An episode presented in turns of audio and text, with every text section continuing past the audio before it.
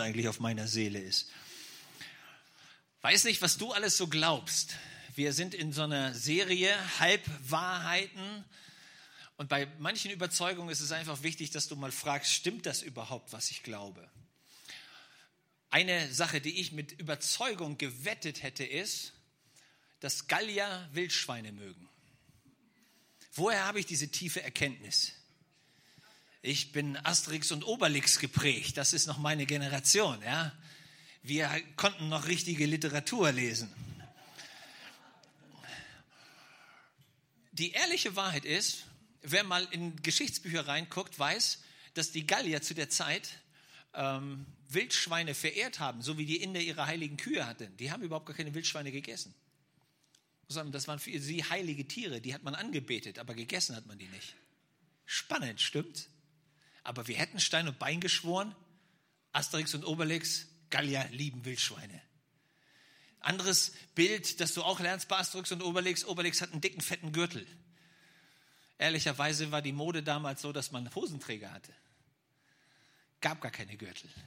Spannend, ne? Wir haben so irgendwelches Halbwissen, irgendwelche Überzeugungen, wo immer wir die herhaben und dann schwören wir innerlich Stein und Bein, das ist die richtige Wahrheit. Ja, so wie die Italiener glauben, sie hätten die Spaghetti erfunden. Ja, für alle Italiener, Jungs, ich hab euch lieb. Ja, aber die Chinesen haben es erfunden. Und Marco Polo hat es im 13. Jahrhundert mitgebracht. Und dadurch ist es nach Italien gekommen. So, man hat manchmal so richtig tolle Überzeugungen, ja. Ist cool. Ich war im Ausland und dann sagen die zu mir, hey, ach, ihr Deutschen, genau, ihr habt ja den Döner erfunden.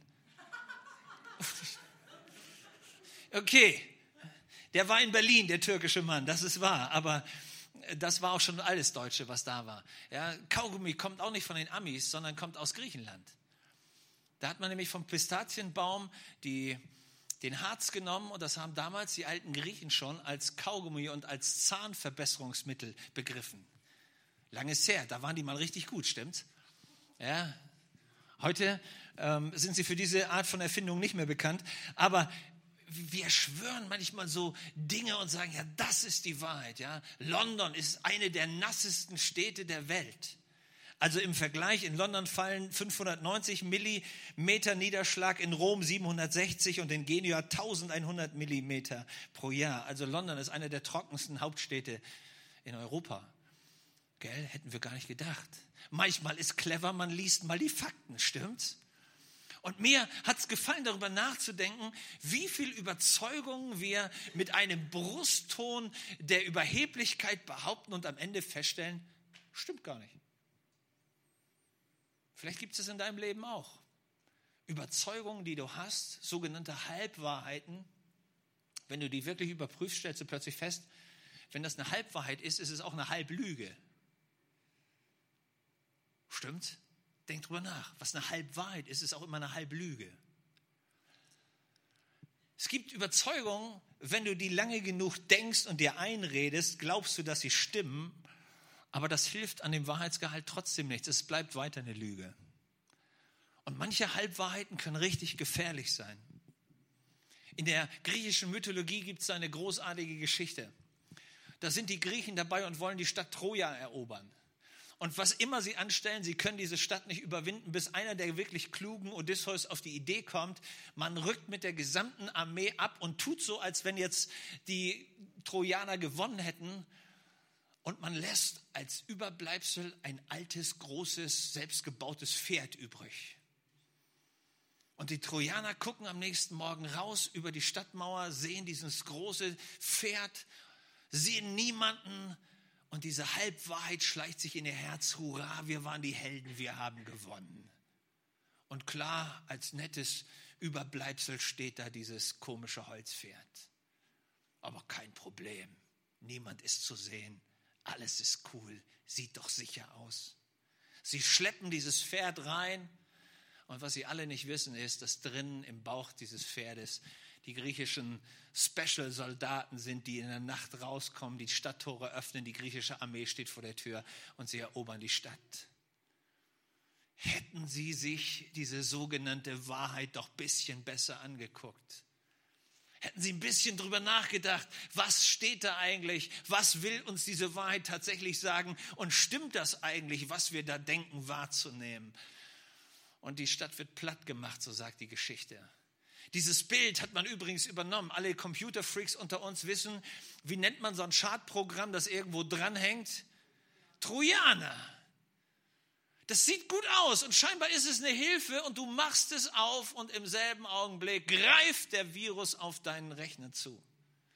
Hey, das ist Halbwahrheit. Das sieht am Anfang gut aus, hört sich irgendwie richtig an und du merkst, wenn es dein Denken erfasst und dann anfängt dein Handeln zu erfassen, kommt plötzlich das Schadprogramm zum Vorschein und du merkst, irgendwas stimmt an der Kiste nicht, die macht mich krank. Und ich habe eine solche Halbwahrheit, die uns mehr und mehr verkauft wird, die habe ich angeschaut. Und diese Halbwahrheit heißt so, und du kannst mal gucken, ob du diese Wahrheit auch für dich schon verinnerlicht hast. Die heißt, alles, was sich gut anfühlt, ist richtig. Hast du das schon mal gehört? Da habe ich mich auf mein Bauchgefühl verlassen. Und das Gefühl hat mir gesagt, alles ist gut. Und plötzlich gehst du davon aus, nur weil es sich gut anfühlt, muss es richtig sein? Denk gut drüber nach. Das ist so eine Philosophie, die wir vertreten. Es muss sich nur gut anfühlen, dann muss es doch auch, kann es doch auch nicht falsch sein, oder? Es gibt einen Mann, der heißt James Brown und der hat ein Lied gesungen, das heißt I feel good. Und hey, richtig guter Song. Und das, was rüberkommt, ist, ich fühle mich gut, also ist alles in Ordnung. Es gab einen König, der hieß David. Der guckt eines Tages über den Balkon und sieht eine Dame auf der anderen Seite auf dem, auf dem Plateau ihres Hauses baden. Ist nicht seine Frau, aber es fühlt sich gut an. Und die Katastrophe seines Lebens ist perfekt. David und Bathseba ist als Katastrophe in die, in die Geschichte eingegangen. Wenn du Bill Clinton fragst, der fand die Affäre mit Monika Lewinsky am Anfang auch ziemlich gut. Als das ganze Ding rauskam und seine Ehe und seine Präsidentschaft und alles andere auf dem Spiel stand, fand er das nicht mehr witzig. Nur weil sich irgendwas gut anfühlt, sagt es über die Richtigkeit überhaupt nichts. Deswegen denk drüber nach. Loriot hat einen riesen Sketch gemacht. Der ist klasse. In diesem Sketch wird ein Mann und eine Frau beim Frühstück beobachtet. Er, das Ei ist hart. Sie, du willst es doch immer viereinhalb Minuten. Er, das weiß ich. Was fragst du dann? Weil dieses Ei nicht viereinhalb Minuten gekocht haben kann. Ich koche es jeden Morgen viereinhalb Minuten. Und woher weißt du das, wann das Ei gut ist? Ich nehme es nach viereinhalb Minuten raus. Nach der Uhr oder wie? Nach Gefühl. Eine Hausfrau hat das im Gefühl.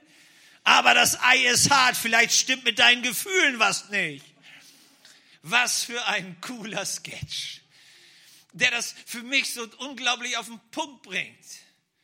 Hey, nur weil das irgendwie nach deinem Gefühl ist, sagt es doch ehrlicherweise gar nichts.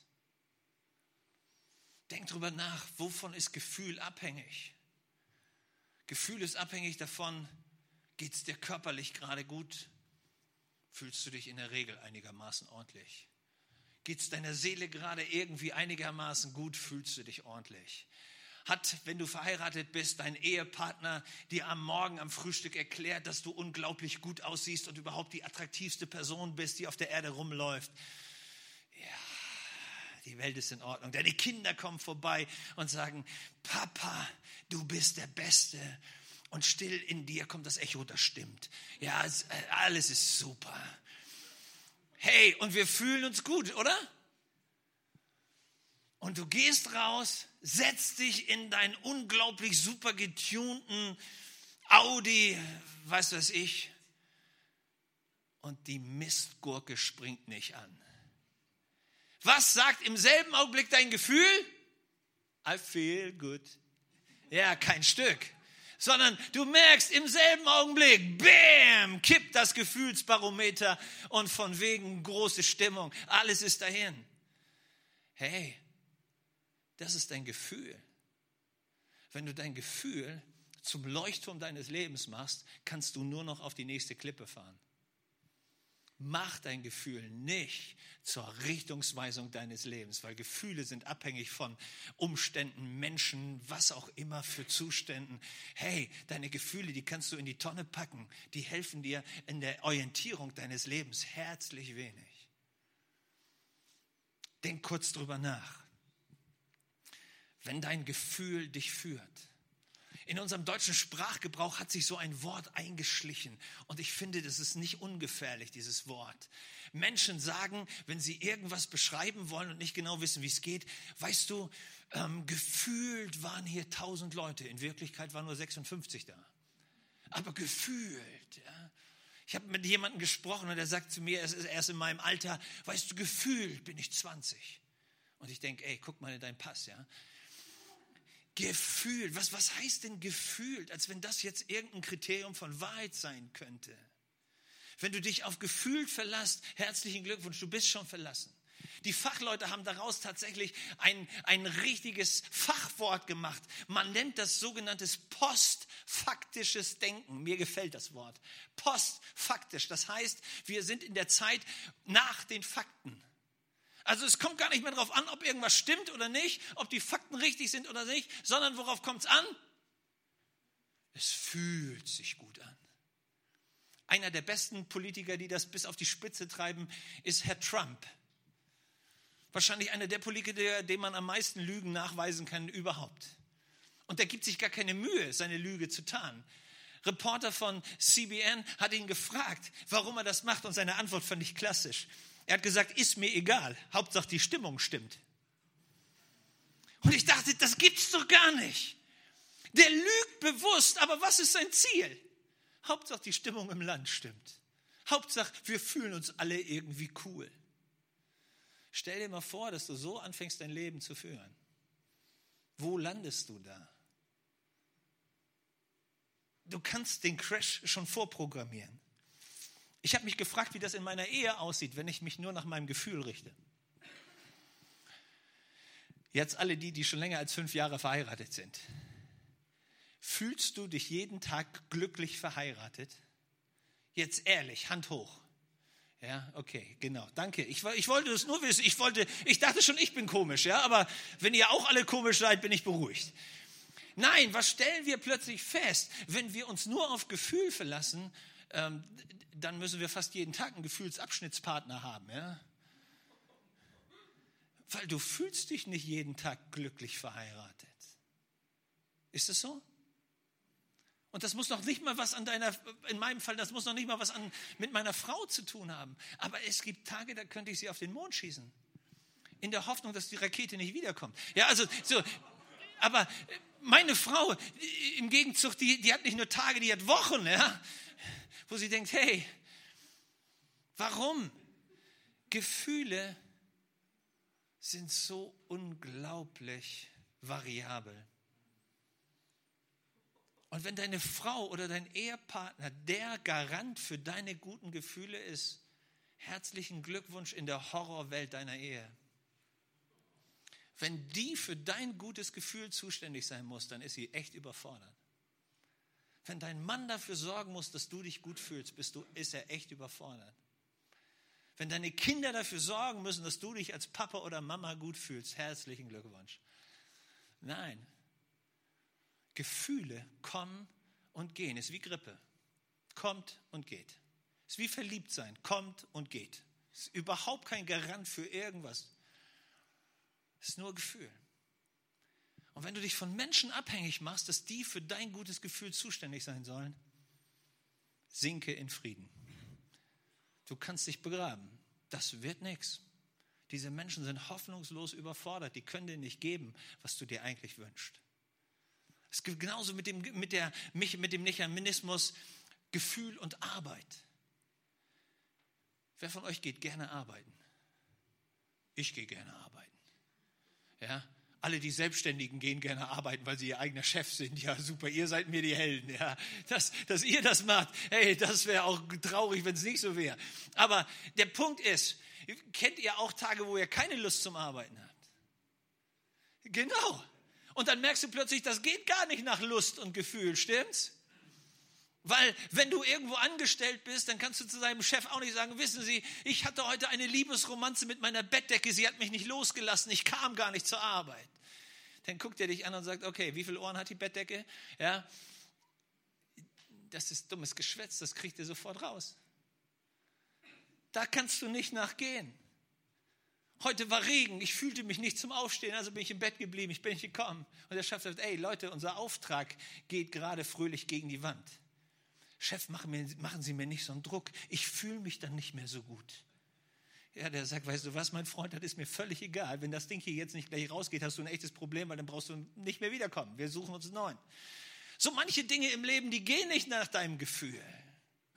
Und wenn du dich davon abhängig machst, heute war mein Chef nett zu mir, er hat mir eine Rose mitgebracht, ich habe gerne gearbeitet. Morgen bringt er dir keine Rose mit und du kommst nicht mehr?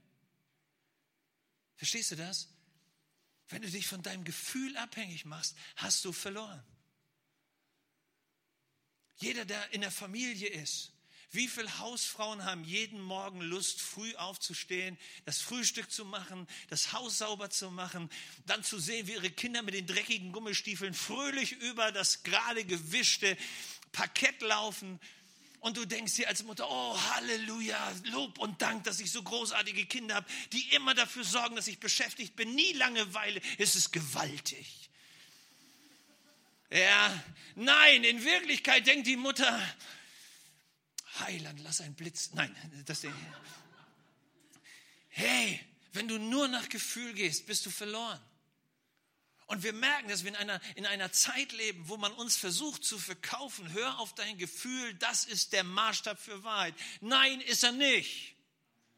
Und nur weil sich irgendwas gut anfühlt, sagt das über die Richtigkeit überhaupt nichts aus.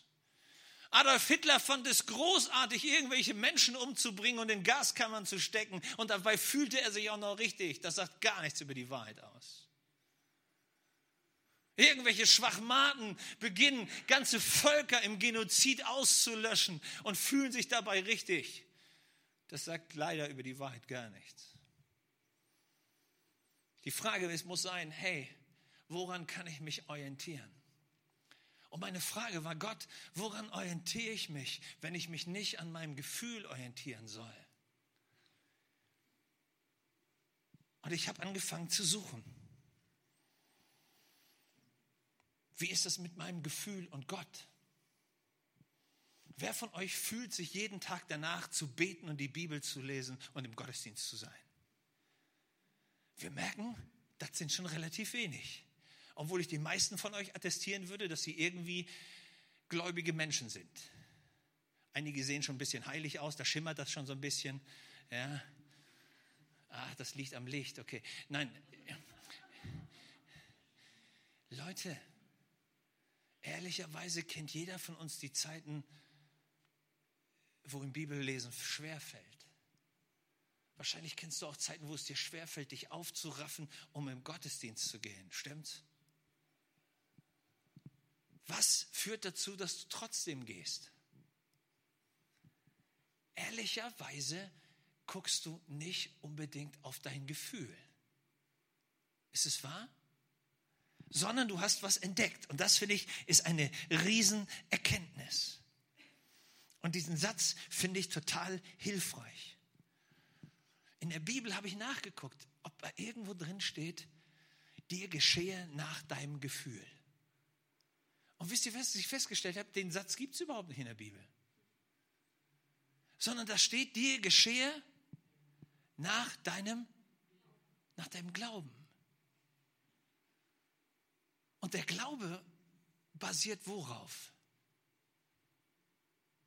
Auf dem Wort Gottes. Paulus, dieser großartige Apostel, schreibt im Römerbrief, so kommt der Glaube aus dem Hören von Gottes Wort. Und ich merke, die Konstante, die du in dein Leben brauchst, um dich orientieren zu können, ob irgendwas richtig oder falsch ist, ist nicht dein Gefühl, sondern Gottes Wort. Gott, was sagst du denn zu der Situation? Und ich spreche in die Situation den Willen und das Wort Gottes rein. Und das Wort Gottes wird zur Lokomotive und mein Gefühl hängt sich hinten dran. Aber nicht umgekehrt. Mein Gefühl ist die Lokomotive und das Wort Gottes hängt sich hinten dran. Es geht genau andersrum. Die Entscheidung, die du treffen darfst und sollst, ist, dass Gott sagt, es gibt was, was konstant ist, was sich nicht verändert. In der Bibel heißt es so, Himmel und Erde vergehen. Deine Gefühle vergehen. Menschen, auf die du dich verlässt, sind plötzlich nicht mehr da. Alles unstabile Dinge. Aber die Konstante ist, mein Wort verändert sich nicht. Ich bin immer für dich. Ich bin immer der Gott, der zu dir steht. Ich bin immer der Gott, der dir Halt gibt. Ich bin immer der Gott, der dir vergibt. Ich bin immer der Gott, der mit seiner Gnade da ist. Ich bin immer der Gott, der mit seinem Frieden da ist. Ich bin immer der Gott, der die Grundlage für deine Freude bildet. Ich bin immer der Gott, der dich versorgt. Ich bin immer der gute Hirte. Das ist die Wahrheit. Und darauf musst du lernen, deine Lebensperspektive auszubauen. Und dann ist es super, wenn dein Gefühl mitmacht, aber es ist nicht die Lokomotive. Ich staune, wenn ich in die Bibel schaue. Dort heißt es im Hebräerbrief, wer zu Gott kommen will, muss fühlen, dass er da ist. Stimmt's? Nein, steht da gar nicht, sondern wie steht das da? Wer zu Gott kommen will, der muss glauben, dass er da ist und denen, die ihn suchen, ein Belohner sein wird. Es liegt daran, dass du entdeckst, wie ist Gott. Und darauf beginnst du deinen Glauben aufzubauen. Und wie entdeckst du, wie er ist? Er hat uns einen Liebesbrief, ein dickes, fettes Buch hinterlassen. Wir nennen das die Bibel. Darin steht die Wahrheit Gottes. Und du beginnst dieses Wort zu lesen. Du entdeckst die Verheißung, die Zusagen Gottes. Du entdeckst das Herz Gottes. Du entdeckst die Schönheit Gottes in, in diesem Buch. Du beginnst Wahrheit zu entdecken und sagst, Gott, ich danke dir, dass du sagst, dass du mich nie verlässt noch versäumst. Leute kommen zu mir und sagen, ich fühle mich einsam. Und ich sage, das glaube ich. Aber das ist nicht die Wahrheit. Nur weil du das fühlst, ist das nicht die Wahrheit. Das ist nur dein Gefühl. Die Wahrheit ist, Gott ist bei uns alle Tage bis zum Ende dieser Weltzeit. Ich will dich weder verlassen noch versäumen. Ich bin Immanuel, der gute Hirte. Und selbst wenn du durchs dunkle Tal gehst, bin ich bei dir. Und jetzt kommt die Herausforderung, ihr lieben Freunde. Wir können uns auf unser Gefühl stellen. Oh ja, ich bin alleine. Keiner liebt mich. Sogar der Spiegel ist beschlagen, wenn ich reingucke. Es ist furchtbar. Und das kann deine Realität sein. Und wenn du diese lange genug einredest, dann wird sie irgendwann deine Realität. Aber Leute, es ist nur die gefühlte Realität. Die Wahrheit ist es nicht. Deswegen, nur weil du das fühlst, hat Gott im Himmel nicht Urlaub gemacht, hat er den Himmel nicht dicht gemacht, ist Jesus nicht gestorben und der Heilige Geist ist nicht auf Teneriffa. Sondern er ist immer noch da, er ist immer noch der Herr, er ist immer noch auf deiner Seite, er liebt dich immer noch. Gefühl hin oder Gefühl her. Die Frage ist, worauf wirst du dein Lebensfundament setzen? Auf dein Gefühl oder auf die Wahrheit Gottes? Das ist der Punkt. Und die Bibel sagt, wenn du die Wahrheit erkennst, dich auf die Wahrheit stellst, wird die Wahrheit dich frei machen. So viele geknechtete Christen, geknechtet an ihr Gefühl, geknechtet durch die falschen Gefühle, geknechtet durch diese Halblügen, geknechtet durch Halbwahrheiten, sind Sklaven ihrer Gefühle und sollten eigentlich freie Könige sein, die in der Wahrheit leben und die Wahrheit sie frei macht. Gott sagt zu dir, sei kein Knecht deiner Gefühle. Gefühle sind hilfreich, aber nur als Anhängsel an die Wahrheit Gottes. Das ist eine Herausforderung weil wir haben uns in einer Welt zurechtgefunden, die uns ständig nette Gefühle gibt. Stimmt? Wir gucken Fernsehen und lassen uns zurieseln von irgendwelchem Zeug. dann fühle ich mich so entspannt. Und während ich mich entspannt fühle, kommt aller Mist und Dreck und alles mögliche moralische und unmoralische Zeug in meine Seele. Deswegen heißt das ja Unterhaltungsprogramm. Es hält dich unten.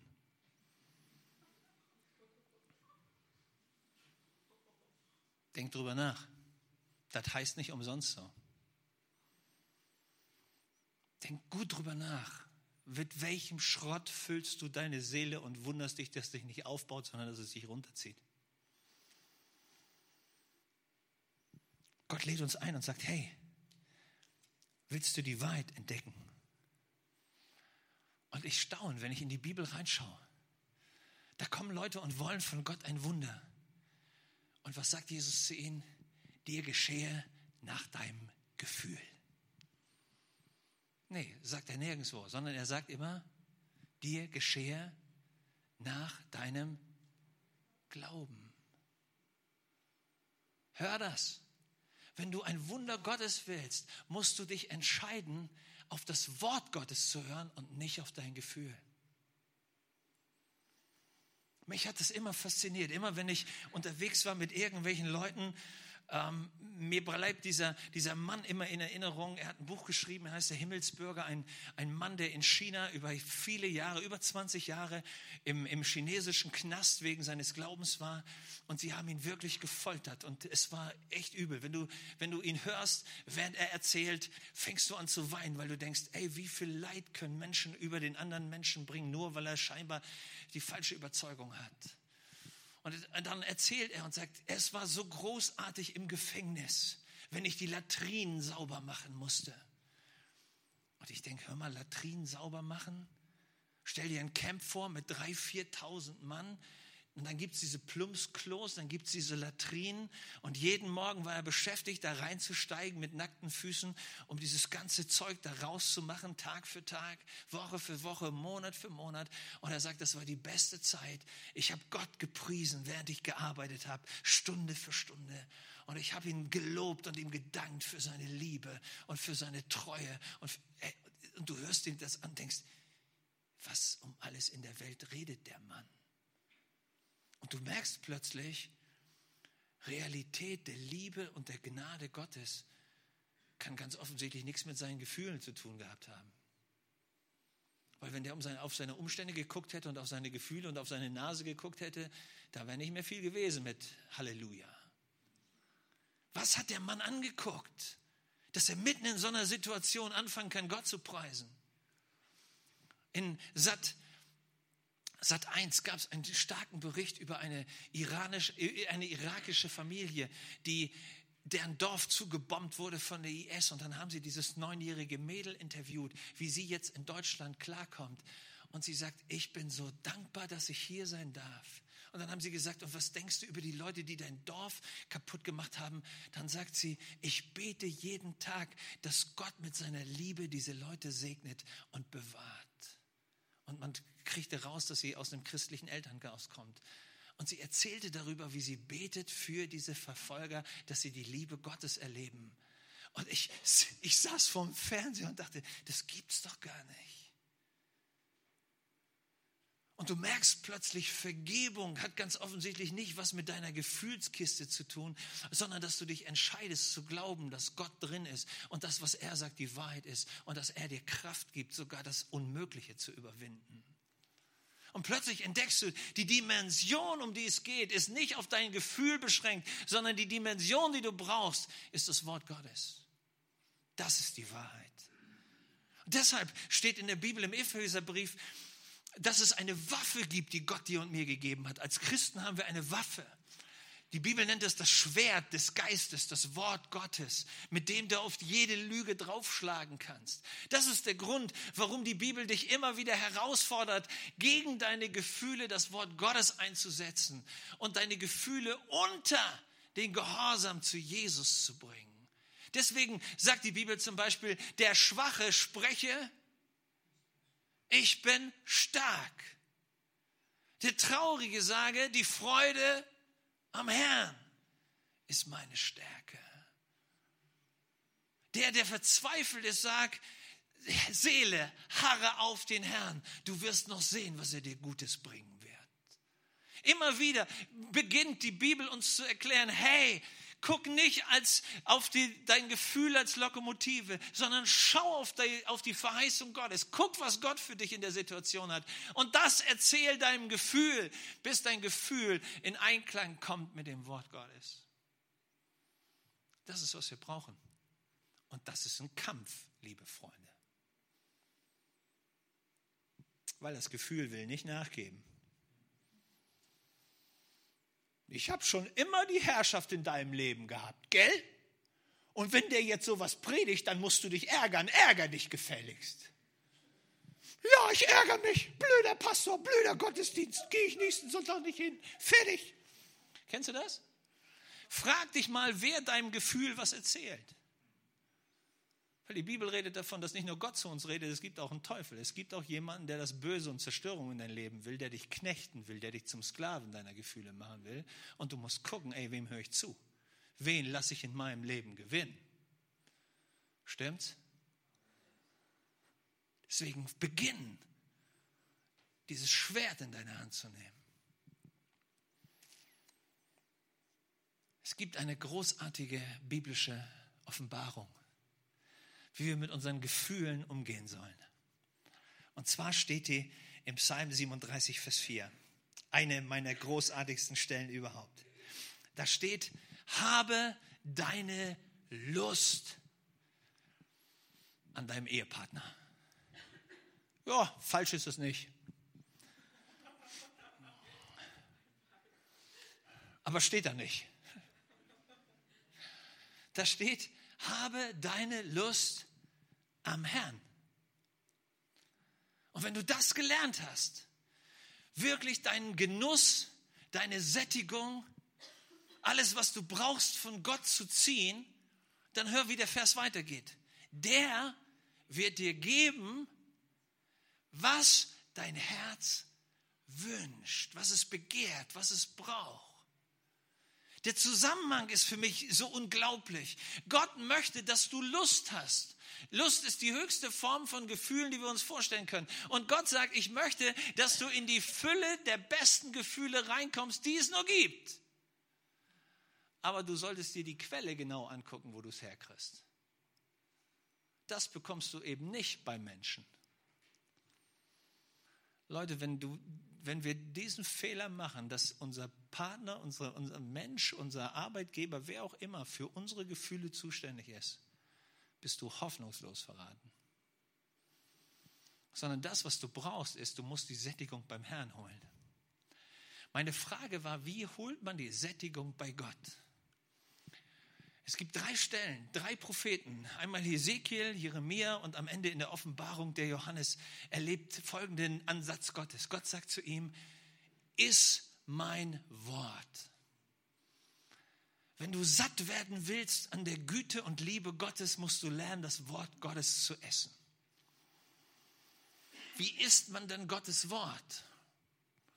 Alle die Leute, die gerne essen, wissen, wie man so isst, dass es auch Genuss gibt. Stimmt's? Was bringt man dir bei als Kind, wenn das Essen wirklich gesund sein soll für dich und am Ende die Nährstoffe sich auch in deinem Körper irgendwie niederschlagen sollen? Das, was meine Mutter immer gesagt hat, ist, iss langsam, Junge. Es nimmt dir keiner was weg. Hast du Ahnung, Mutter?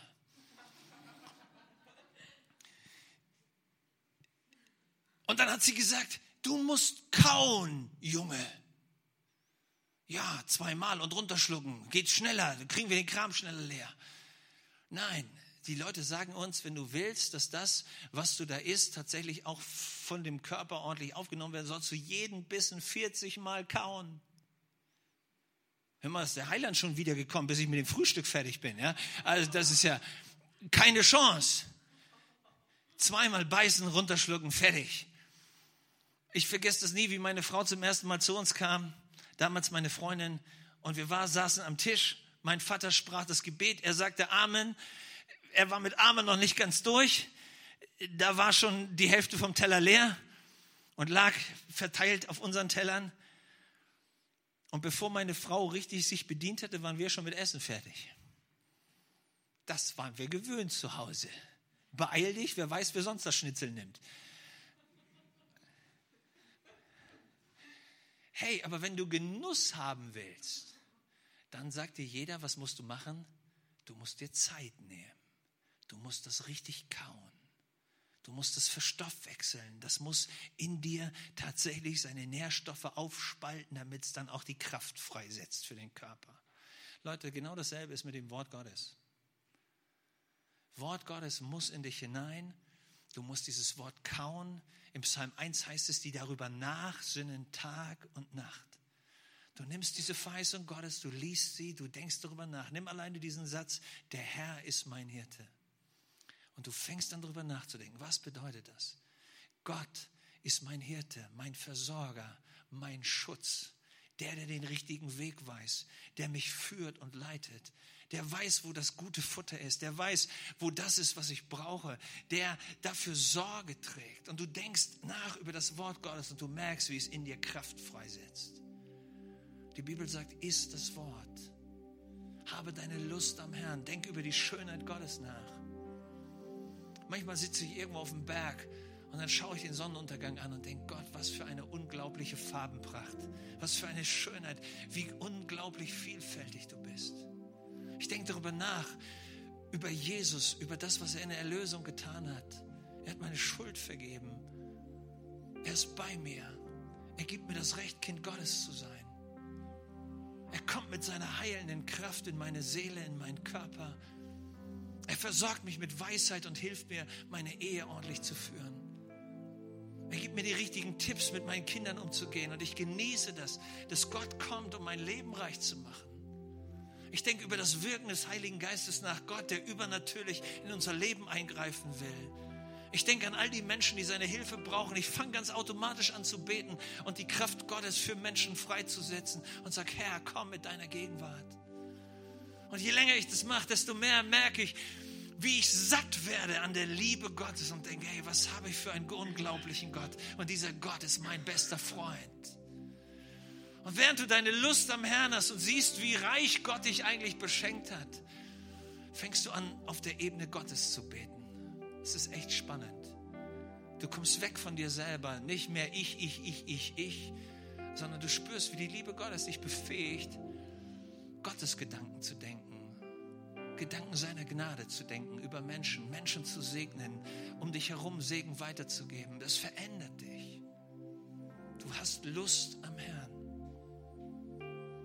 Und mit Mal merkst du, wie diese Liebe Gottes Wege vorbereitet und das, was du dir gewünscht hast, nicht kommt, weil du es mit Macht durchdrückst, sondern wie Gott es vorbereitet, zu dir zu kommen. Er wird dir geben, was dein Herz wünscht. Aber überspring den ersten Schritt nicht. Entdecke Lust an Gott zu haben. Entdecke verliebt in Jesus zu sein. Entdecke das Geheimnis, dieses Wort in dich aufzunehmen und es wie ein Schwert gegen alle diese Lügengefühle aufzufahren und zu sagen, ey, ich bin nicht mehr ein Sklave meines Jezorns. Ich bin nicht ein Sklave meiner Gefühle. Ich bin nicht ein Sklave, sondern hey, Gefühl. Gott sagt, er ist heute da. Er ist mit mir. Er gibt mir Kraft. Er gibt dem Müden Kraft. Habe ich mir heute Morgen gesagt, als ich aufgestanden bin und schier den Ausgang vom Bett nicht gefunden habe, weil ich gestern so spät reingegangen bin. Er gibt dem Müden Kraft. Was wirst du tun? Dich von deinem Gefühl beherrschen und drangsalieren und versklaven lassen oder die Wahrheit entdecken? Das Wort nehmen wie ein Schwert deinem Gefühl sagen, was es zu tun hat. Jesus hat gesagt in Johannes 15, damit schließe ich, wenn ihr in mir bleibt und meine Worte in euch bleiben, werdet ihr bitten, was ihr wollt und es wird euch gestehen.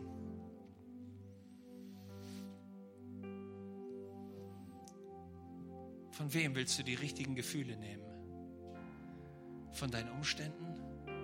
Von Menschen? Oder willst du lernen, dich bei Gott zu sättigen?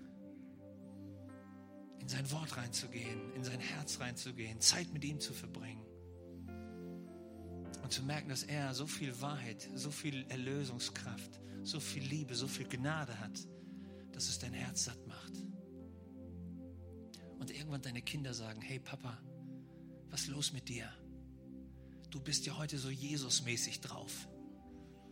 Das ist ja schön, oder? Wenn dein Ehepartner sagt, ich habe keine Ahnung, was du heute Morgen genommen hast, aber so könnte ich dich öfter gebrauchen. Das wäre cool. Wenn die Leute in deiner Arbeit sagen, hey, was immer du nimmst früh am Morgen, wenn es so einen Gesichtsausdruck auslöst wie bei dir, das Zeug brauche ich auch. Und du sagst, alles, was ich mache, ist, ich bin, ich bin, ich bin in Gottes Wort. Ich schaue den Herrn an. Ich lasse mich von der Liebe Gottes füllen. Ich nehme diese Wahrheit und spreche sie über mich aus. Er hat mir alles vergeben. Er gibt mir die Kraft, dass ich heil sein darf. Er führt mich aus und ich werde jung und wie ein Adler schwebe ich. Ich merke, wie die Kraft Gottes kommt jeden Tag neu. Und ich lebe daraus und ich bekenne das jeden Tag und sage, Tag, dies ist ein Tag, den der Herr gemacht hat. Und ich werde mich freuen und ich werde fröhlich sein in dem Herrn, weil er ist mit mir. Und die Wahrheit macht mich frei. Jesus, danke dafür, dass wir nicht Sklaven sein müssen. Weder Sklaven der Angst, noch Sklaven unserer Gefühle, noch Sklaven unserer Umstände, sondern du bist gekommen und hast das alles überwunden. Und du lehrst uns, Überwinder zu sein. Du lehrst uns, in dein Reichtum hineinzugehen. Du öffnest uns den Blick dafür, was möglich ist mit dir. Du zeigst uns all die Güte, all die Liebe, all die Fülle an Freundlichkeit, die bei dir ist. Die Möglichkeiten, die wir mit dir zusammen haben dürfen, unsere Gefühle in die Schranken zu weisen und zu sagen, hey Gefühl, das Wort Gottes ist mein Maßstab. Das Wort Gottes ist mein Leuchtturm. Das Wort Gottes ist die Straße, auf der ich gehe. Und du ordnest dich ein. Und dann merke ich, wie die Lust am Herrn mich erfüllt. Und Gott anfängt, die Dinge in mein Leben hineinzugeben, alle, die ich brauche. Weil er ist der Gott, der gut ist und der mehr als genug hat. Halleluja. So, wir stehen auf, wir loben den Herrn und wir sagen, Gott, danke für Sieg auch über unsere Gefühle. Danke für ein Leben in Wahrheit. Danke für ein Leben in Freiheit. Danke für ein Leben in Fülle, das du uns gibst. Halleluja.